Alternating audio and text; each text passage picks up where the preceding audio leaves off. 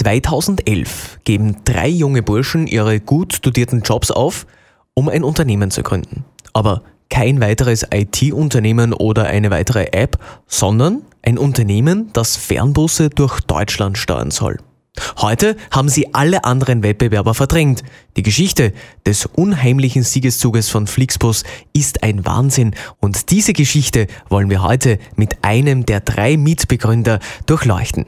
Hi zu einem weiteren spannenden Podcast. Mein Name ist Gerald Schober und wenn euch dieser Podcast gefällt, dann würde ich mich über ein Abo freuen oder über fünf Sterne bei Soundcloud oder auch bei iTunes. Und jetzt darf ich eben einen der Mitbegründer von Flixbus Deutschland begrüßen, Daniel Kraus. Hi. Ja, servus, grüß dich, Gerald. Vielen Dank, dass ich da sein darf. Ja, vor allem auch danke, dass du Zeit hast, denn äh, ich habe gerade erfahren, du hast gerade Nachwuchs bekommen. In der Tat, ja. Der Kollege ist äh, am Dienstag zwei Wochen alt geworden und er hält uns durchaus ein bisschen auf Trab. Insofern hast du jetzt zwei Babys, oder? Ja, genau so ist es. Genau so ist es. Wollen wir über das eine Baby sprechen, den Flixbus, eine Erfolgsgeschichte, die seinesgleichen sucht. Du bist einer von den drei Unternehmensgründern, also von André Schwemmlein, Jochen Engert und eben Daniel Kraus. Diese Ideenfindung oder die Entstehung dieses Unternehmens war eigentlich gar nicht so gewollt, sondern eigentlich, was ich recherchiert habe, sehr, sehr spontan, oder? Ja, man kann das äh, fast ein bisschen als Zufall bezeichnen. André und ich kennen uns sehr, sehr lange und hatten schon mal ein anderes Unternehmen miteinander und wollten eben auch unbedingt wieder unternehmerisch tätig werden, weil wir quasi Blut geleckt hatten. Und äh, Jochen und André haben sich bei dem äh, Job bei der Boston Consulting Group vorher, wo sie gemeinsam gearbeitet haben, kennengelernt.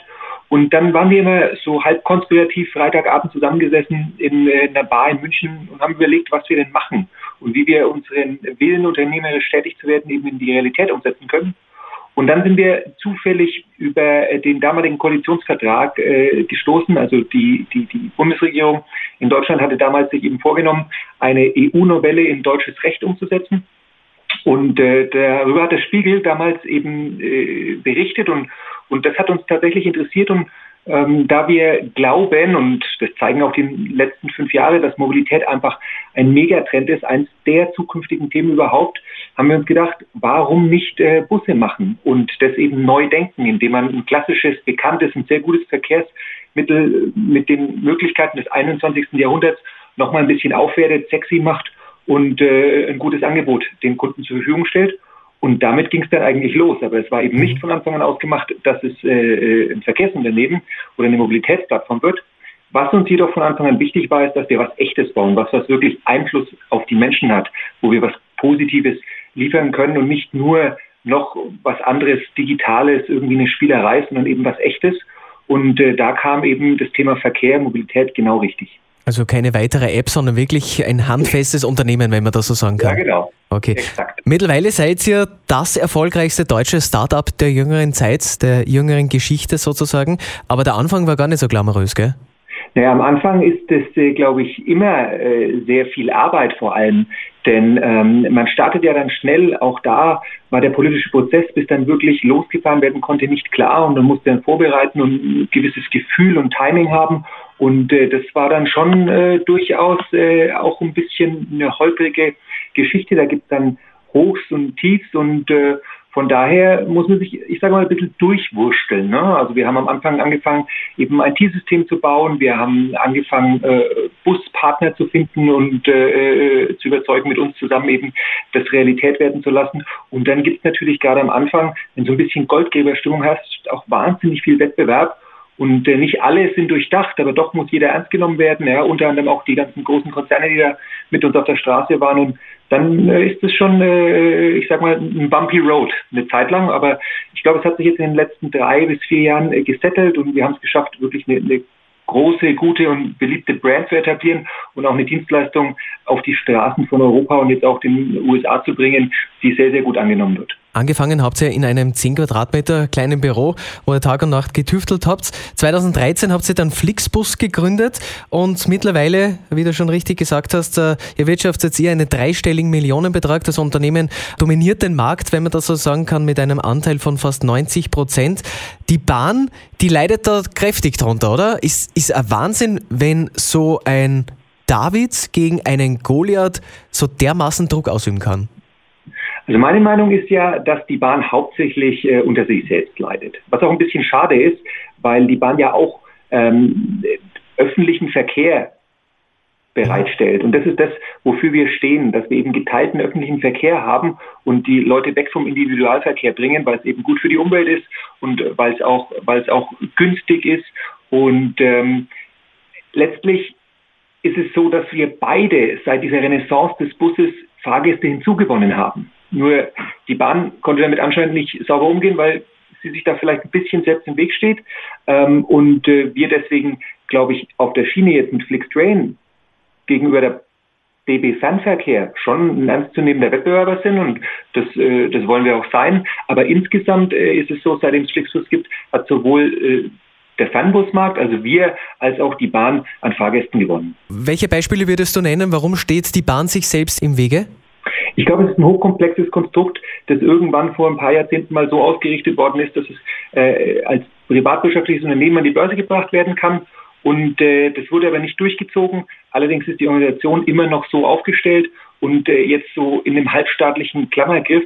Und ich glaube, das muss man aber nochmal aussortieren und äh, äh, sollte vielleicht zum Beispiel die Infrastruktur trennen, dass das ähnlich ist wie bei den Straßen, bei den Autobahnen, dass es wirklich was ist, äh, was de facto staatlich ist, wo jeder dann eben auch äh, sein Obolus zahlt, um es zu nutzen. Aber äh, die einzelnen Verkehrstöchter, in unserem Kontext der Wettbewerber DB Fernverkehr, die sollten privatwirtschaftlich ganz normal im Wettbewerb stehen, wie alle anderen Mobilitätsunternehmen eben auch. Vielleicht auch flachere Strukturen und eine flachere Hierarchie ist auch immer wieder ein Vorteil, warum einfach jüngere Unternehmen einfach auch beweglicher sind, oder? In der Tat. Also man liest ja häufig in der Zeitung, dass es da ganz viele Aufsichtsräte und Vorstände gibt und dass keiner mehr so genau versteht, wie das Unternehmen funktioniert. Dem entgegnen wir eben mit äh, einer höheren Dynamik und mit, äh, wie du schon gesagt hast, einer flachen Hierarchie. Also da gibt es einfach gar nicht so viele äh, Schichten dazwischen, wo Unternehmen, wo Kommunikation dann stattfinden muss und wo es dann eben aber auch zu Missverständnissen kommen kann oder Dinge unter den Tisch fallen können, sondern wir versuchen die, die Wege möglichst kurz zu halten, dass das Feedback vor allem vom Kunden direkt zu den Entscheidungsträgern kommt und umgekehrt und äh, wir deswegen da wirklich schnell gute Entscheidungen treffen können und das beste Produkt für den Kunden auf die Straße oder die Schiene bringen können. Die Erfolgsgeschichte von Flixbus äh, vor allem in Deutschland ist zweifellos. Sie ist eine wo man auch durchaus aus Lernen auf äh, das digitale Zeitalter ziehen lassen kann. Unternehmen haben einfach Erfolg, wenn sie groß denken, oder? Habt ihr ja mal gesagt im Interview. Ja, es ist tatsächlich so. Also ich glaube, ähm, dass man gut daran tut, groß zu denken, sich ähm, eine Vision zu bauen, wie man wirklich äh, äh dann auch über Jahre, über einen längeren Zeitraum äh, erfolgreich sein kann und wie man äh, ein Produkt oder eine Dienstleistung baut, die am Markt angenommen wird und sich dann daran eben Schritt für Schritt entlanghangelt und aber dann doch immer beim, beim operativen Arbeiten immer die kleinen Ziele auch vor Augen hat und die erstmal fertigstellt, bevor man dann äh, irgendwie nur noch Moonshots hinterherläuft. Aber die Vision sollte durchaus sehr, sehr groß sein, damit man auch äh, den Kunden, sich selbst und vor allem auch unsere Mannschaft, unserem Team immer was mitgeben kann, warum wir das überhaupt machen und was das Tolle an so einem Unternehmen wie Flixbus ist. Die Vision sollte groß sein, damit das Unternehmen groß wird. Jetzt seid ihr groß und wenn man groß ist, dann sieht man sich natürlich auch einiger Kritik ausgesetzt. Ich habe ein bisschen recherchiert. Die Kritik bei Flixbus ist vor allem wegen verspäteter Busse. Das ist wahrscheinlich generell im Transportunternehmen so. Ausgefallener Fahrten und verlorener Gepäckstücke. Wie entgegnet ihr dieser Kritik? Ähm, also hinter jedem Kritikpunkt steht ja ein Stück weit Feedback und das muss man mit aufnehmen. Also das ist uns einfach wahnsinnig wichtig, daran zu arbeiten. Und was das A und O für uns ist, ist eben die Kundenzufriedenheit. Wir messen das nach dem sogenannten Net Promoter Score und das sind die Themen äh, Pünktlichkeit, äh, die, die Nettigkeit der Fahrer, sowas wie Internet, auch in den Bussen super relevant.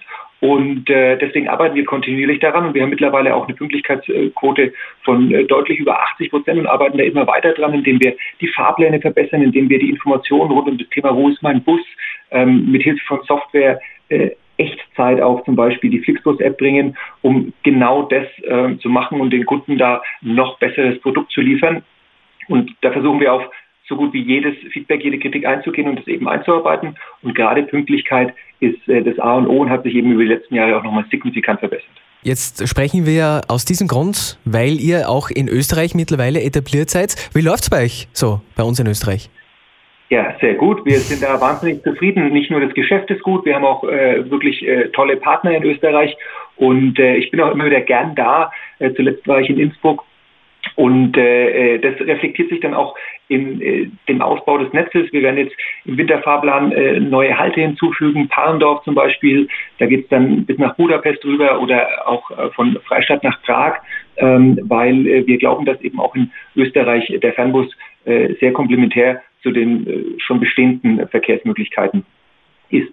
Habt ihr auch Ambitionen, in Österreich auf der Schiene zu fahren? Wir gucken uns außerhalb von Deutschland auch andere Länder an, wo das funktioniert. Das ist grundsätzlich immer mal eine Frage der Regulatorik. Also ist es überhaupt erlaubt? Wir hatten ja äh, lange Zeit auch eine, eine sehr gute Partnerschaft mit der Westbahn. Also wir fühlen da schon hinein. Genau kann ich es aber noch nicht sagen, wie gesagt, weil die Regulatorik ist immer das, was zuerst genau abgeprüft werden muss, dass wir auch ein verlässliches Angebot bauen können und nicht da irgendwie über Stolpersteine fallen. Daniel, ganz kurz zu deiner Position. Du warst ehemaliger Microsoft-Entwickler, bevor du bei Flixbus äh, sozusagen eingestiegen bist oder Flixbus mitgegründet hast, hast Wirtschaftsinformatik studiert, hast also selbst studiert. Worauf ich jetzt hinaus möchte, ist Work-Life-Balance. Gerade auch, äh, ich habe mich in der vergangenen Zeit intensiver damit beschäftigt und vor allem auch, wie das aktuelle Studenten so sehen. Und ich komme immer mehr drauf, dass die Mittlerweile haben wir, glaube ich, das Alter, wo wir sagen können, dass die Jugendlichen anders denken wie wir. Wir waren vielleicht noch diejenigen, die richtig reingehackelt haben und äh, ihr selbst habt einmal gesagt, ihr, ihr habt euer Leben an die Firma verkauft. Mittlerweile denken aber, und das weiß ich auch aus vielen Gesprächen, aus vielen Recherchen, Jugendliche, vor allem Studenten, ganz anders. Stichwort Work-Life-Balance. Kannst du das unterschreiben?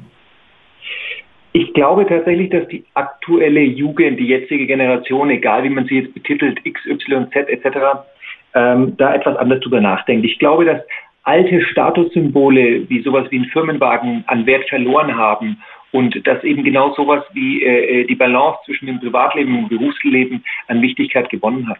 Ich bin kein großer Freund von Buzzwords, aber äh, etwas, was in dem Kontext äh, die letzten Monate über den Äther geht, ist das sogenannte Work-Life-Blending, dass man eben mit mhm. Hilfe von den Technologien des 21. Jahrhunderts auch die Möglichkeit hat, mal von zu Hause zu arbeiten, ähm, von unterwegs zu arbeiten und sich das deutlich freier einzuteilen, als das früher der Fall war.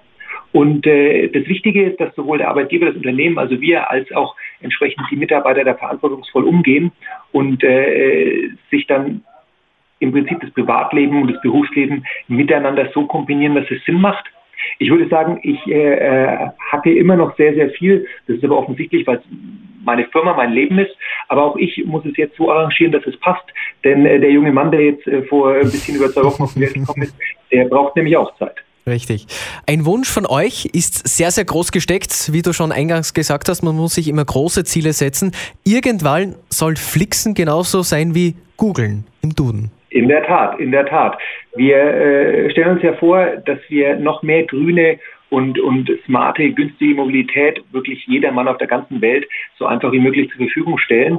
Und äh, wenn das der Fall ist, äh, mit Hilfe auch unserer griffigen Brand und des guten Produkts und der, der guten Dienstleistung, würden wir uns tatsächlich wünschen, dass äh, in Zukunft von Fixen gesprochen wird. Ähm, äh, Du hast einmal gesagt, auch äh, ein letztes Zitat, was ich zitiere von dir, die Gründung von Flixbus war eigentlich eine Schnapsidee, aber was ich sagen möchte, eine ganz gute Schnapsidee, oder? Ja, tatsächlich ähm, bin ich mehr als glücklich. Das ist das, das Geilste, äh, was äh, mir je passiert ist.